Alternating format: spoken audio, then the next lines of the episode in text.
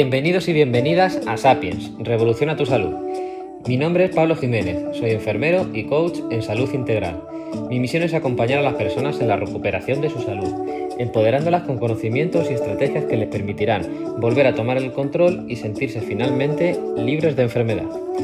El podcast de Sapiens es una parte clave de esa misión en él daremos información muy valiosa para que nuestros oyentes entiendan los conceptos de salud más importantes y puedan aplicarlos en el día a día. Nos acompañarán expertos que nos ayudarán a entender cómo funciona nuestro cuerpo y cómo hacer para cuidarlo por nosotros mismos. Espero que lo disfruten.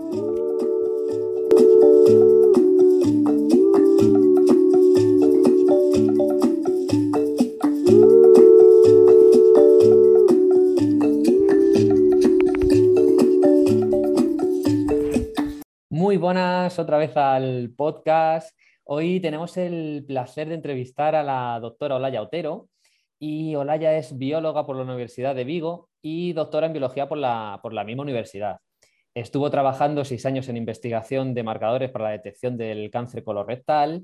Tiene un máster en innovación en seguridad y tecnologías alimentarias y forma parte del equipo científico de Nutribiótica, que ahora nos, contará qué, es esto de, Nutribiótica y su pasión por la microbiota. ¿Qué tal, Olaya? Muy buenas. Pues encantada de estar aquí, Pablo. Eh, pues muy contenta. Eh, para empezar, eh, Olaya, a ti esto de, de, la biología, de los bichos, del mundo de los animales, ¿te viene desde pequeña o fue después?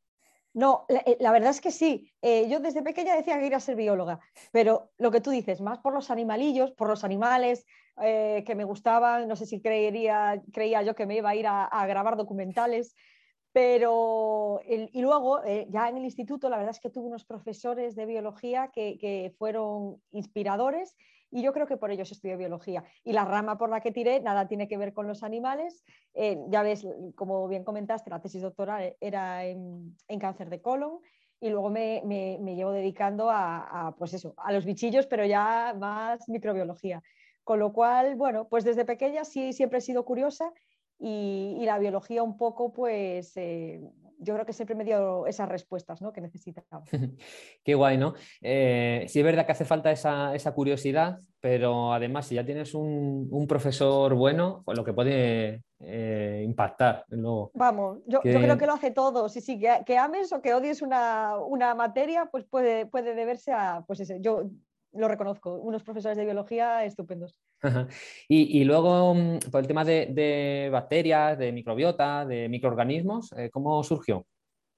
Claro, eh, te cuento, bueno, yo termino la tesis, el panorama para dedicarse a la investigación en España era desolador, estaba en el año 2016, entonces digo, vale, ¿cómo me reinvento? ¿no? Yo venía de biología básica, todo muy molecular, ¿cómo entro en la industria? Entonces hice ese segundo máster de seguridad alimentaria y ahí ya, pues hombre, los microorganismos tienen mucho peso. Y en alguna asignatura, de hecho, el trabajo fin de máster, eh, lo hice sobre las bacteriocinas.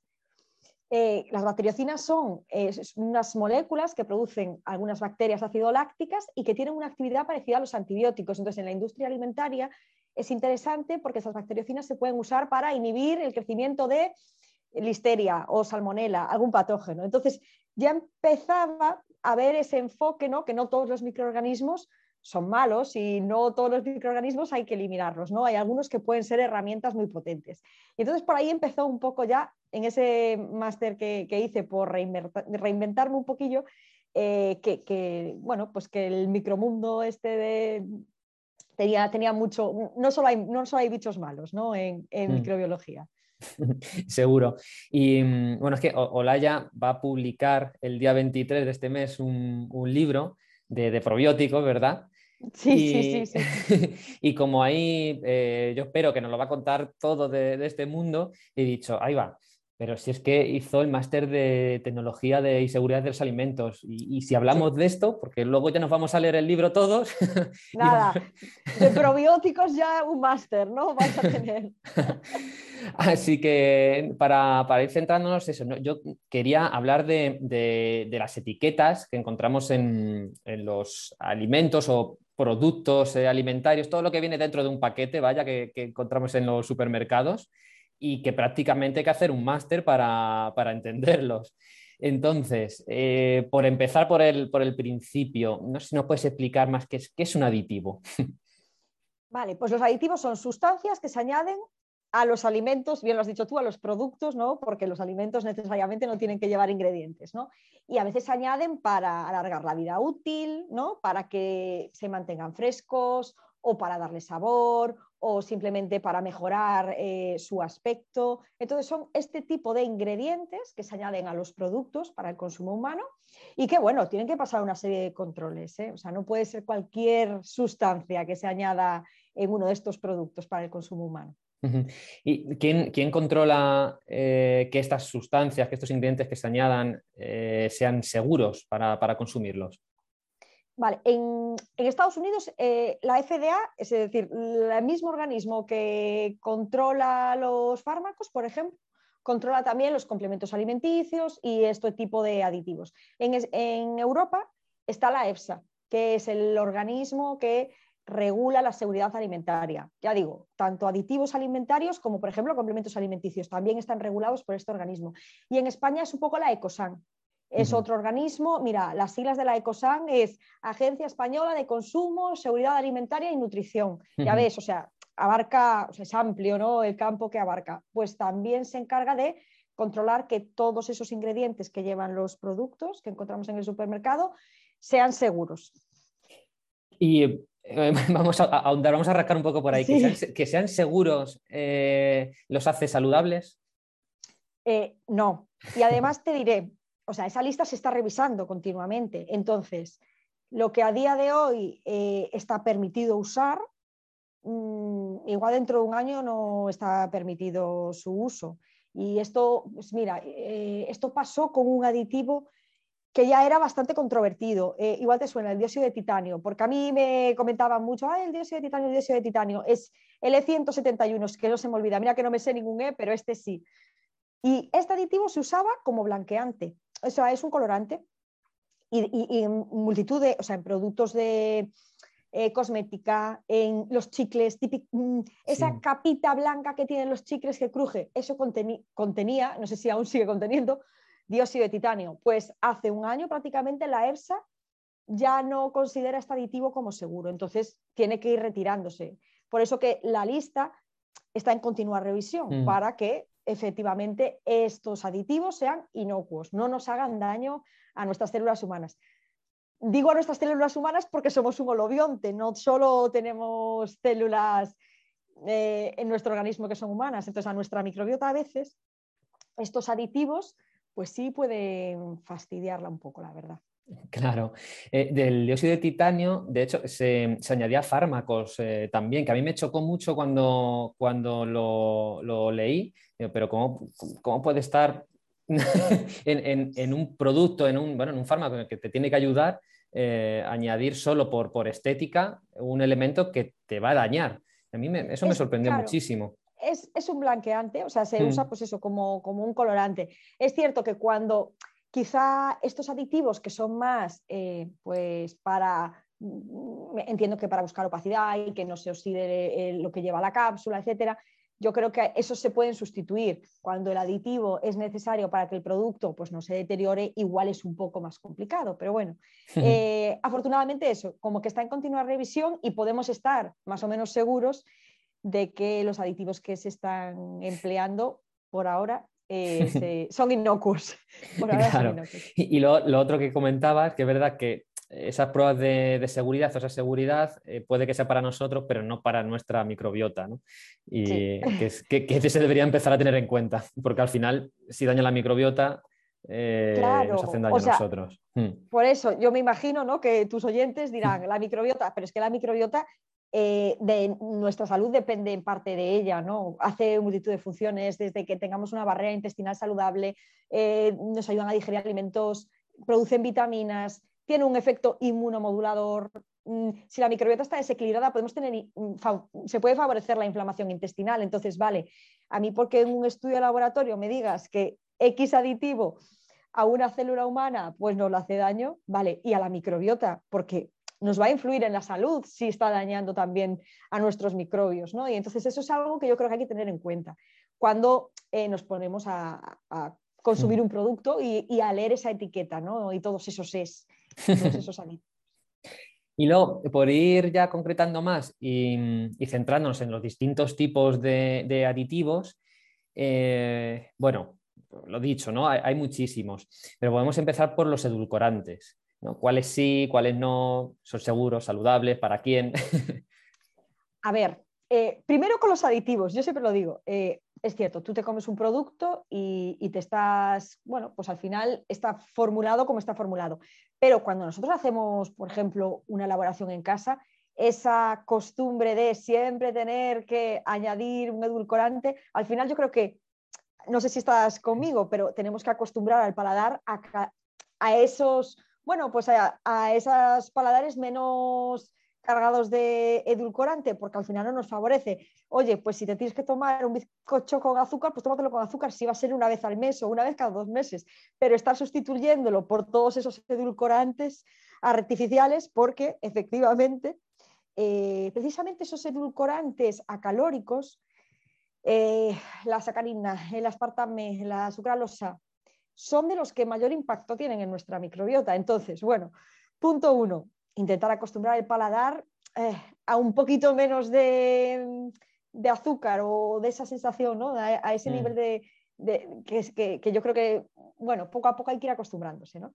Y, segundo, los hay mejores y los hay peores dentro de los edulcorantes. Estos acalóricos realmente se sabe que tienen un impacto tremendo en la microbiota, van a disminuir la diversidad y cuando hablamos de una microbiota saludable, como la diversidad es como ese parámetro de salud, ¿no? Como en cualquier ecosistema que si el ecosistema es diverso, pues va a resistir mejor una perturbación o que estemos estresados o que tomemos antibiótico o cualquier otro fármaco. Entonces, un edulcorante que daña a nuestra microbiota, disminuye su diversidad y también daña la barrera intestinal y la hace más permeable, hombre, pues no, quizá no son los más adecuados. Pero luego, por ejemplo, o sea, no todos son iguales. ¿eh?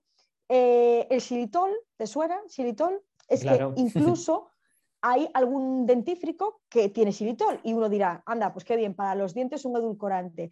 Este xilitol efectivamente tiene una, acción eh, muy interesante sobre la microbiota porque va a reducir bacterias periodontopatógenas, es decir, esas bacterias que pueden producir al final gingivitis, periodontitis. Bueno, el xilitol tiene una función muy interesante reduciendo la población de bacterias periodontopatógenas y luego favorece el crecimiento de bacterias beneficiosas. ¿no? Entonces, mira, pues un edulcorante que eh, no es solo no tiene una acción negativa sobre nuestra microbiota y nuestra salud, ¿no? sino que al revés, o sea, que puede hasta ser de ayuda. Y por eso, pues en algunas eh, dentífricos sí que se, sí que se emplea como, como ingrediente.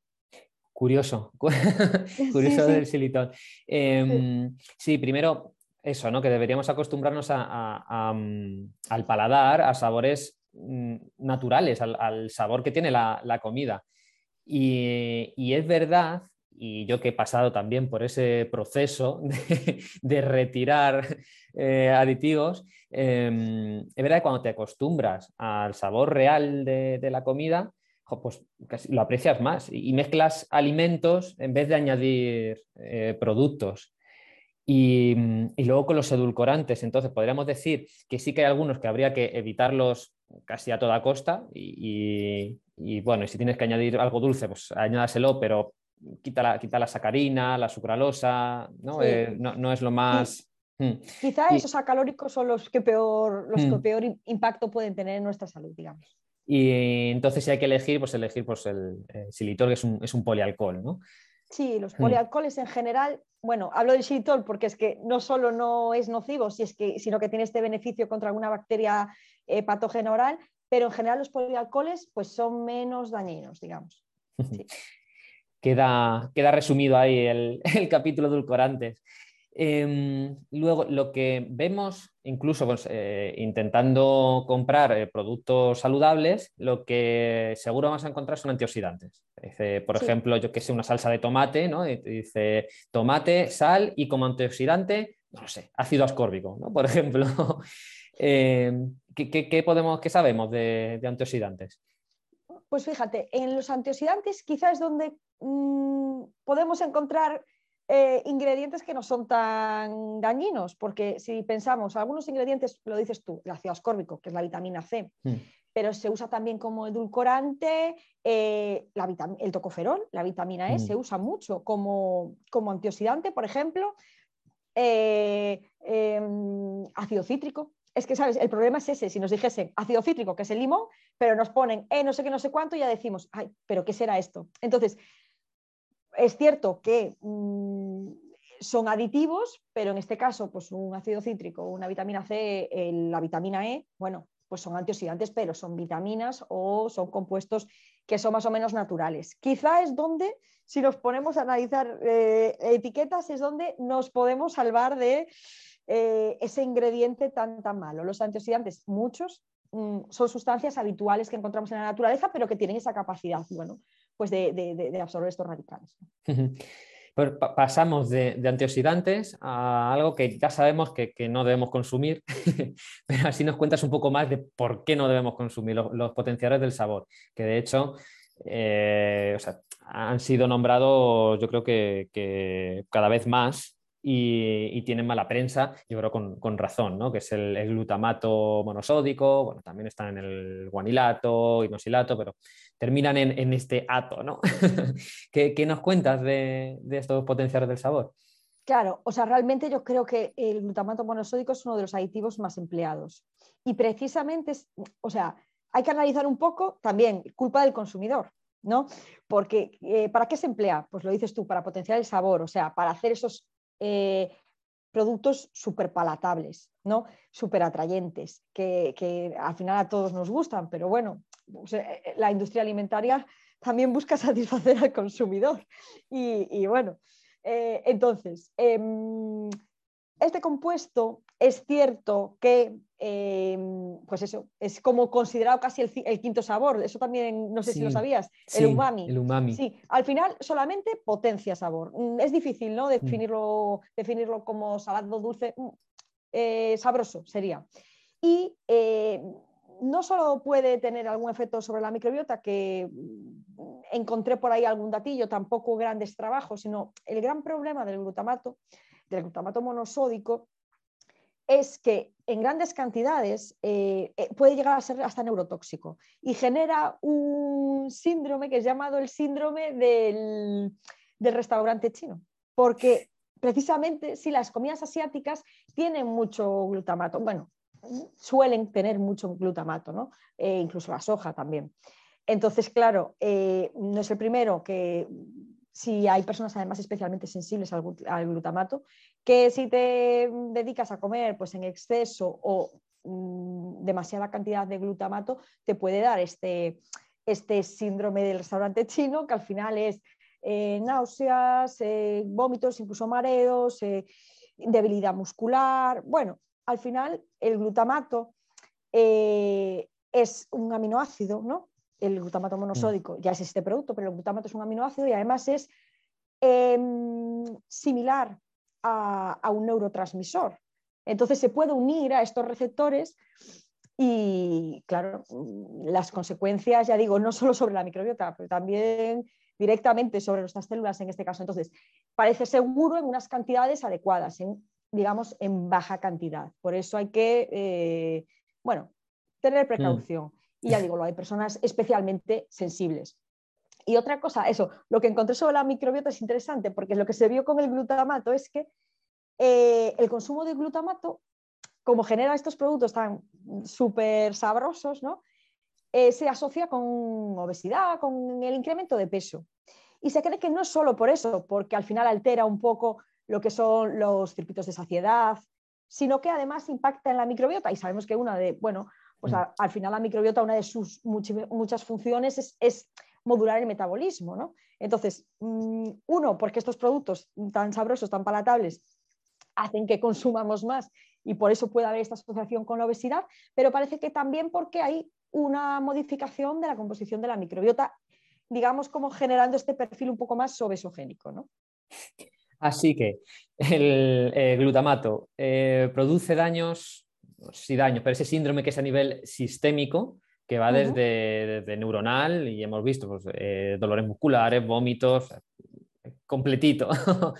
em, modifica la, microbiota y, nos, y la hace más obesogénica, Así que vamos a, encontrar, claro, que, van a coger peso por, las, por las dos vías, ¿no? Porque la microbiota también va a ser más de ese perfil y luego porque estos alimentos, pues lógicamente son, son más calóricos y, con un perfil nutricional mucho peor. Sí, ah. sí, y al final hace que, bueno, pues eso, es que eh, no solo se usa, pues eso, podemos pensar, el glutamato está en la soja, vale, pues puede tener sentido que esté en la soja, pero es que luego se añade a cualquier producto simplemente para hacerlo pues tan atrayente. Y por eso digo que al final luego el consumidor tiene, tiene parte de culpa porque nos, bueno, al final es lo que, lo que no sé si demandamos, pero consumimos y eso la industria lo sabe, ¿no? Sí, yo, he visto mm, glutamato, por supuesto, en, eh, patatas fritas y, bueno, e, este tipo de, productos seguro, pero en aceitunas, em, bueno, aceitunas, pepinillos, todos los encurtidos,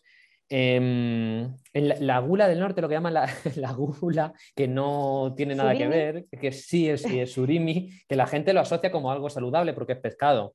y tiene una cantidad. Bueno, a ver, el surimi es pasta de pescado, pero luego estos productos llevan azúcares, llevan gluten, bueno, pues llevan potenciadores del sabor y son productos. Sí, sí, son productos. Sí, pero es verdad que te lo encuentras en, en sitio donde no, te lo esperabas para nada. Hmm. No, no. ¿Qué más eh, nos encontramos en, etiquetas? Em, eh, por ejemplo, hmm. podemos hablar de los conservantes, que ahí también hay tela. Hablamos, de los conservantes. Sí, te voy a comentar los, espesantes, pero podemos hablar de los conservantes y luego de los espesantes. A ver, es que cuando hablamos de glutamato se me viene otro malo malísimo, porque igual que hay personas que pueden ser muy sensibles al glutamato, hay hmm. personas que son muy sensibles a los sulfitos. Y el sulfito es como a ver, no son el sulfito del vino, pero incluso se le añade a las carnes para que no se oxiden. Es, al, final el sulfito lo que es es un antimicrobiano. Es un antimicrobiano. Lo que hace es evitar el, crecimiento de microorganismos en ese producto, pues ya sea en el vino, en la cerveza. Bueno, ojo el ketchup, mm, o sea, no quiero decir, bueno, las salsas en general, pero sé que tiene muchísimo porque conocí a una persona que que tuvo mm, bueno, un camino larguísimo hasta saber cuál era su, intolerancia o su sensibilidad a qué alimento era, y realmente eran los sulfitos, ¿no? y, se encontraba que estaba en todo, porque es muy práctico, claro, yo añado sulfitos y inhibo el crecimiento de microorganismos patógenos. Entonces, podemos, claro, eh, inhibe el crecimiento de esos microorganismos, inhibe el crecimiento de las enzimas que luego degradan, bueno, pensemos en la carne, ¿no? Cuando se oxida, mm. ¿no? Esta carne, a lo mejor que ya la compramos fileteada y que ya vemos que en alguna zona se está oxidando. Bueno, pues será porque ya está pasada o porque a lo mejor no, no, lleva tantos sulfitos. Pero lo mismo, el consumidor ya no la trae, ya no le entra por el ojo esa carne que ya se ve un poquito oxidada. Y, como cabe esperar, o sea, un antimicrobiano como es eh, un conservante como los sulfitos, a la microbiota la atacan, porque son microbios. A todos, no tanto. Por ejemplo, hay algún bichejo bastante que luego nos fastidia, como es Clostridium difficile, que los sulfitos no le hacen nada. Entonces, claro, nuestra microbiota, mm, pues como cuando tomamos un antibiótico, ¿no? Al final se ve un poco afectada, esas bacterias eh, o esos microorganismos al final beneficiosos y el que sobrevive mejor al antibiótico o en este caso a los sulfitos, bueno, pues hace más fuerte. que Clostridium difícil puede dar problemas en este sentido. Entonces, bueno, así como el glutamato parece malo malísimo, los sulfitos también dan problemas, no solo a las personas que, que tienen especial sensibilidad, sino a cualquiera, porque al final nos está nos está arrasando un poquillo la, microbiota. Es verdad que, están las personas intolerantes a los sulfitos, que de hecho viene marcado en, negrita, es como, como está marcado como alérgeno. Bueno, y verdad, y aparece en, prácticamente todo. Pero claro, es eh, mm, otra vez lo mismo, ¿no? Dice, bueno, y el que no tiene intolerancia, ya, pero es que te está dañando, si te está dañando la microbiota, si hace el efecto de antibiótico. Claro, o sea, eh, es muy antimicrobiano, entonces, bueno, pues al final, para lo bueno y para lo malo, estamos llenos de microbios.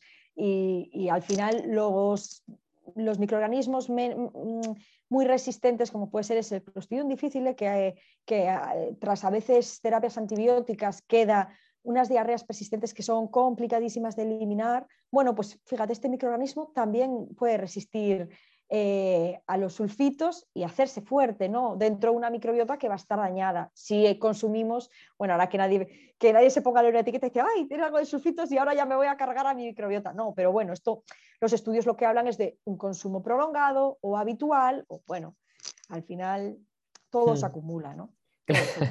Ese problema cuando está en todo, pues dices, eh, complicado. No, no complicado, ¿no? Porque lo podemos ver que al final, si no comes productos eh, y comes el, alimento, pues eh, lo normal es que no tenga añadido, ¿no? A mí eso me, da rabia y, mm, cuando haces una intervención en la que retiras eh, todo este tipo, este tipo de productos, mejor haces una intervención también con, probióticos, bueno, todo lo que se puede hacer para mejorar microbiota y por tanto el, problema con el que haya venido, y te meten, eh, pues puede ser los sulfitos, pero también algún herbicida que además pues seguramente no provenga de, la Unión Europea y es un antibiótico también. Y claro, te van poniendo como piedras, no, era, el tema de no, pero da mucha rabia, ¿no? Porque... Da mucha rabia, sí, sí, y a veces no sabes qué comer. Yo digo, mira, en la variedad está la clave, porque lo que tú dices, pues yo no sé si esa manzana que me estoy comiendo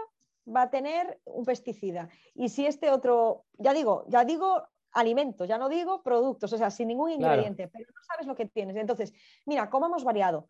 Y idealmente mm, de cercanía, y porque entonces así a lo mejor pues no hay que añadirle tantas cosas para que no se ponga pocho eh, la fruta o lo que sea, pero bueno.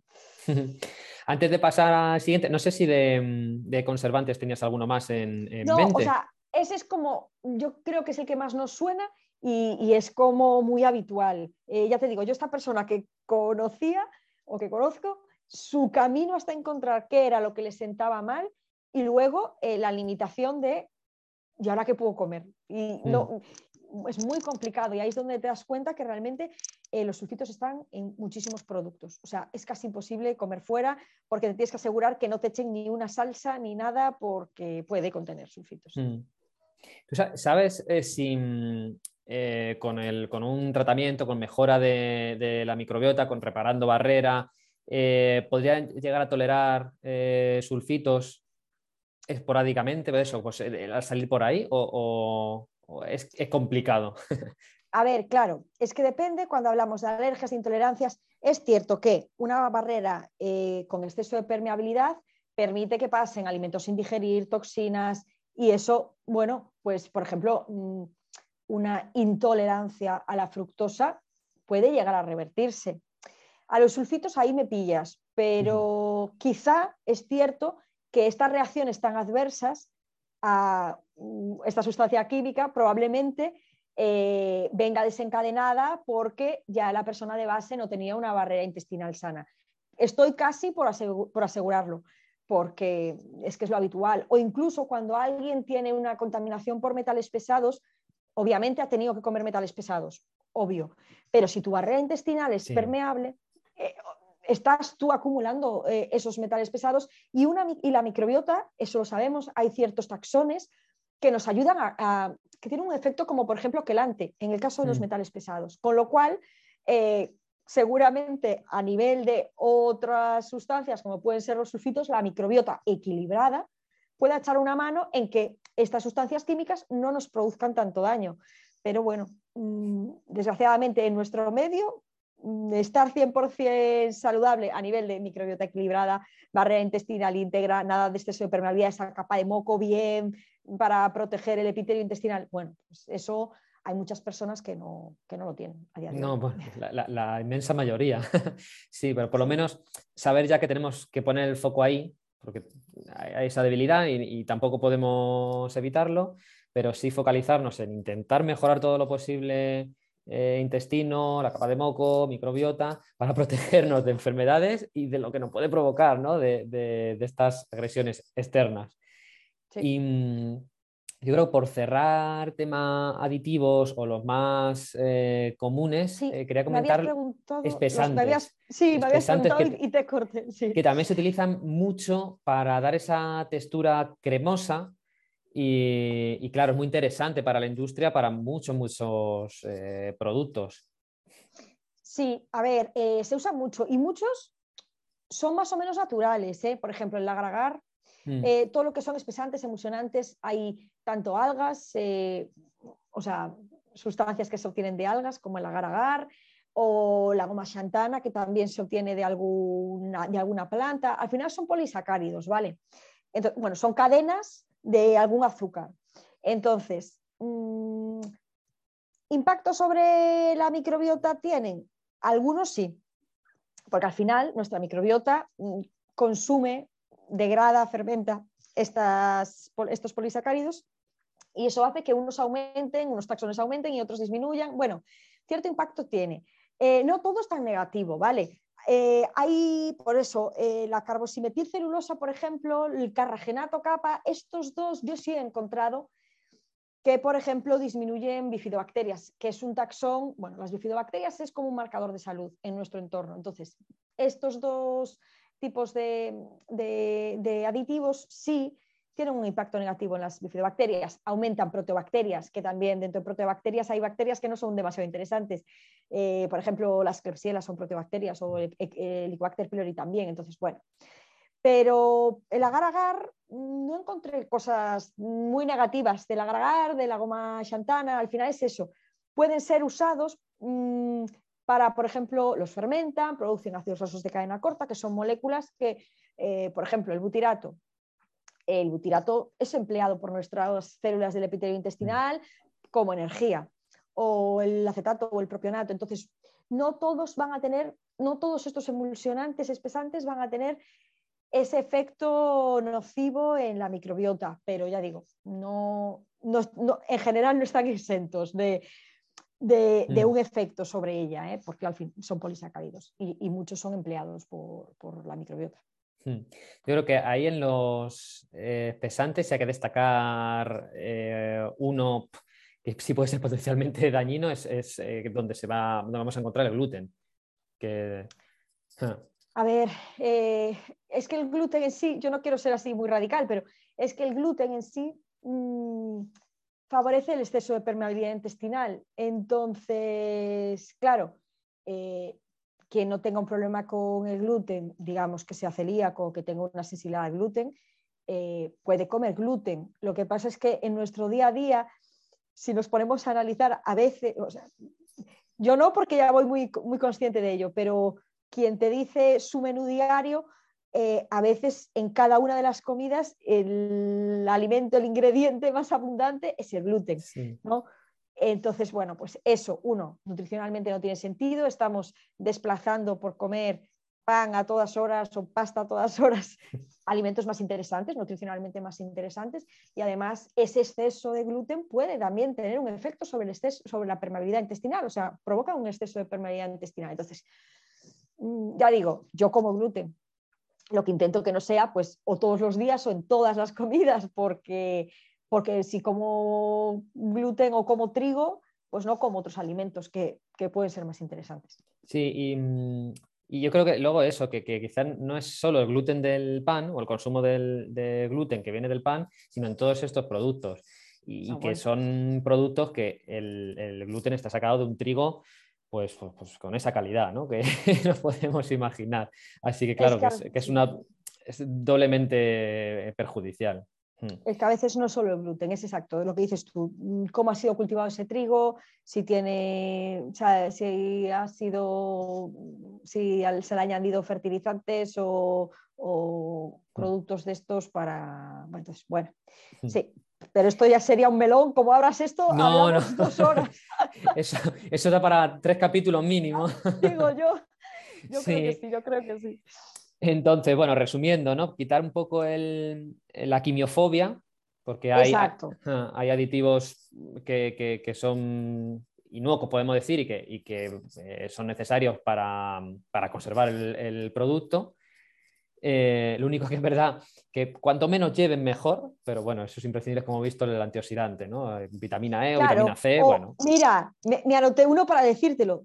La curcumina, tiene un E asociado. Pues la mm. curcumina es, al final es una especia, pero que, tiene polifenoles, que para nuestra salud es estupenda. Bueno, pues hay un E asociado, entonces mm, hay que hacer diferenciación, pero me parece buena idea. Cuanto más pequeña sea la lista de ingredientes, mejor. Y Hmm. más mercado y menos supermercado, mejor Hmm. también.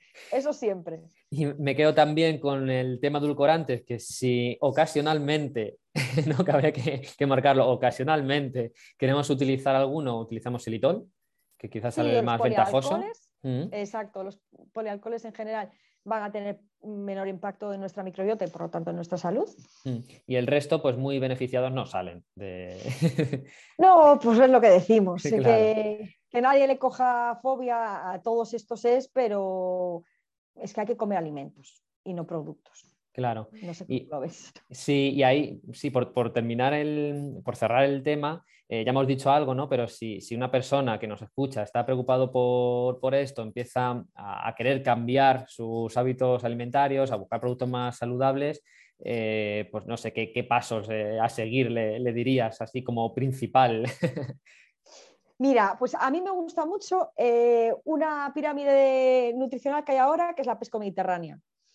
¿Qué pirámide es esta? Pues mira, en la base hay vegetales, fruta, mm, setas, aceite de oliva, frutos secos, alimentos. O sea, ni una etiqueta.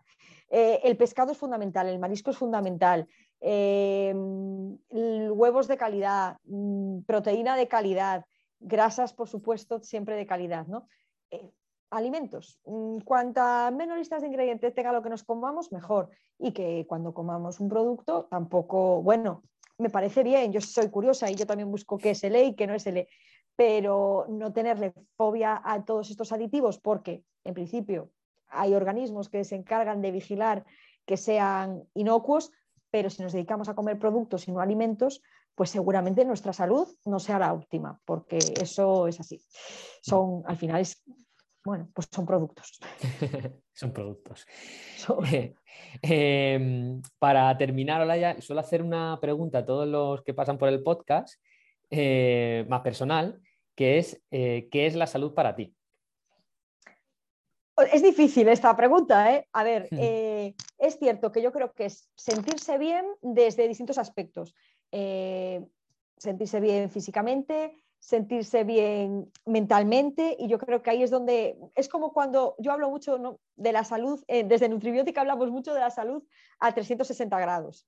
Hay que cuidarse por dentro, hay que cuidar lo que comemos, eh, tenemos que descansar, respetar los ritmos circadianos y gestionar bien el estrés. Ahí es un punto que yo creo que el que más o el que menos, yo mm, confieso, me cuesta. Entonces, para estar, para mí la salud es esa, esa visión a 360 grados y cuidar todos esos pilares, que no es fácil, que hay que estar día a día y cada uno llegará donde llegue. Pues si no somos capaces de comer 100% bien esa alimentación variada, eh, a base de sobre todo vegetales, grasas de calidad, oye, pues cada día mejorar un poquito. Yo sé que lo que más me cuesta es esa gestión del estrés, entonces hay que intentar mejorar, pero son muchos aspectos, hay que verla, yo creo que a 360 grados y a veces se nos olvida un poco ese bienestar también emocional, psíquico, esa salud mental y cerebral. Mm. Sí, me gusta mucho el concepto de, de salud eh, 360, ¿no? que, que va ligado a, a lo integral o, o medicina integrativa, pero no sé, lo, lo- lo- se visualiza muy bien, ¿no? El- la salud 360.